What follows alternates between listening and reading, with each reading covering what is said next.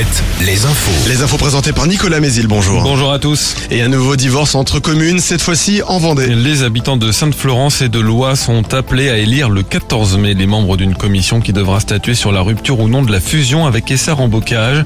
Une procédure lancée après l'action d'un collectif qui estime que les deux communes déléguées ne sont pas assez représentées en nombre d'élus et ne bénéficient pas suffisamment d'investissement par rapport aux Essar.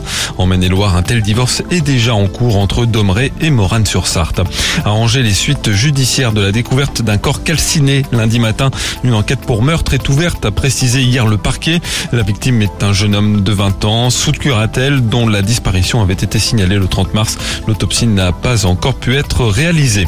Le parquet financier d'Angers a lui ouvert une enquête préliminaire à l'encontre du groupe immobilier Carré Neuf. Elle concerne d'éventuels faits d'abus de confiance, banqueroute ou encore de blanchiment.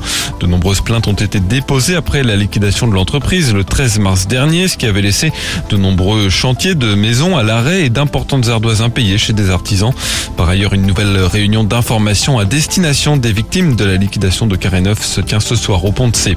Les deux hommes arrêtés dans les Yvelines après le vol d'une Porsche en centre-ville d'Angers vendredi dernier ont été mis en examen pour euh, violence en bande organisée. Les deux malfaiteurs avaient ligoté le propriétaire de la voiture chez lui alors qu'il gardait son petit-fils. C'est en géolocalisant le smartphone laissé à l'intérieur du véhicule que les policiers ont pu le retrouver avec les voleurs. Elisabeth Borne reçoit aujourd'hui plusieurs représentants d'associations d'élus et de collectivités locales après l'adoption de la réforme des retraites. Parmi eux, Johanna Roland, la maire de Nantes, qui se déplace en tant que présidente de France Urbaine, association représentant les grandes villes et les agglos. Demain, les syndicats appellent à une douzième journée de mobilisation. La SNCF prévoit un trafic perturbé, mais moins que les précédentes grèves. 4 TGV sur 5 en circulation, 3 TER sur 5 et un intercité sur 5. Dans l'actu sportive en foot, l'équipe de France féminine signe une victoire, une victoire importante au Mans à 100 jours du mondial. Un succès contre les Canadiennes championnes olympiques en titre de buts à 1. Les basketteurs d'Angers, eux, ont lourdement chuté en Pro B hier soir, une défaite de 30 points à Vichy. Enfin, la météo de ce mercredi, après le passage de la perturbation de la nuit, c'est un ciel nuageux qui nous concerne avec quelques éclaircies et des coups de tonnerre possibles dans l'après-midi avec parfois du grésil parmi les averses. Le tout accompagné d'un vent soutenu en lien avec la tempête Noah.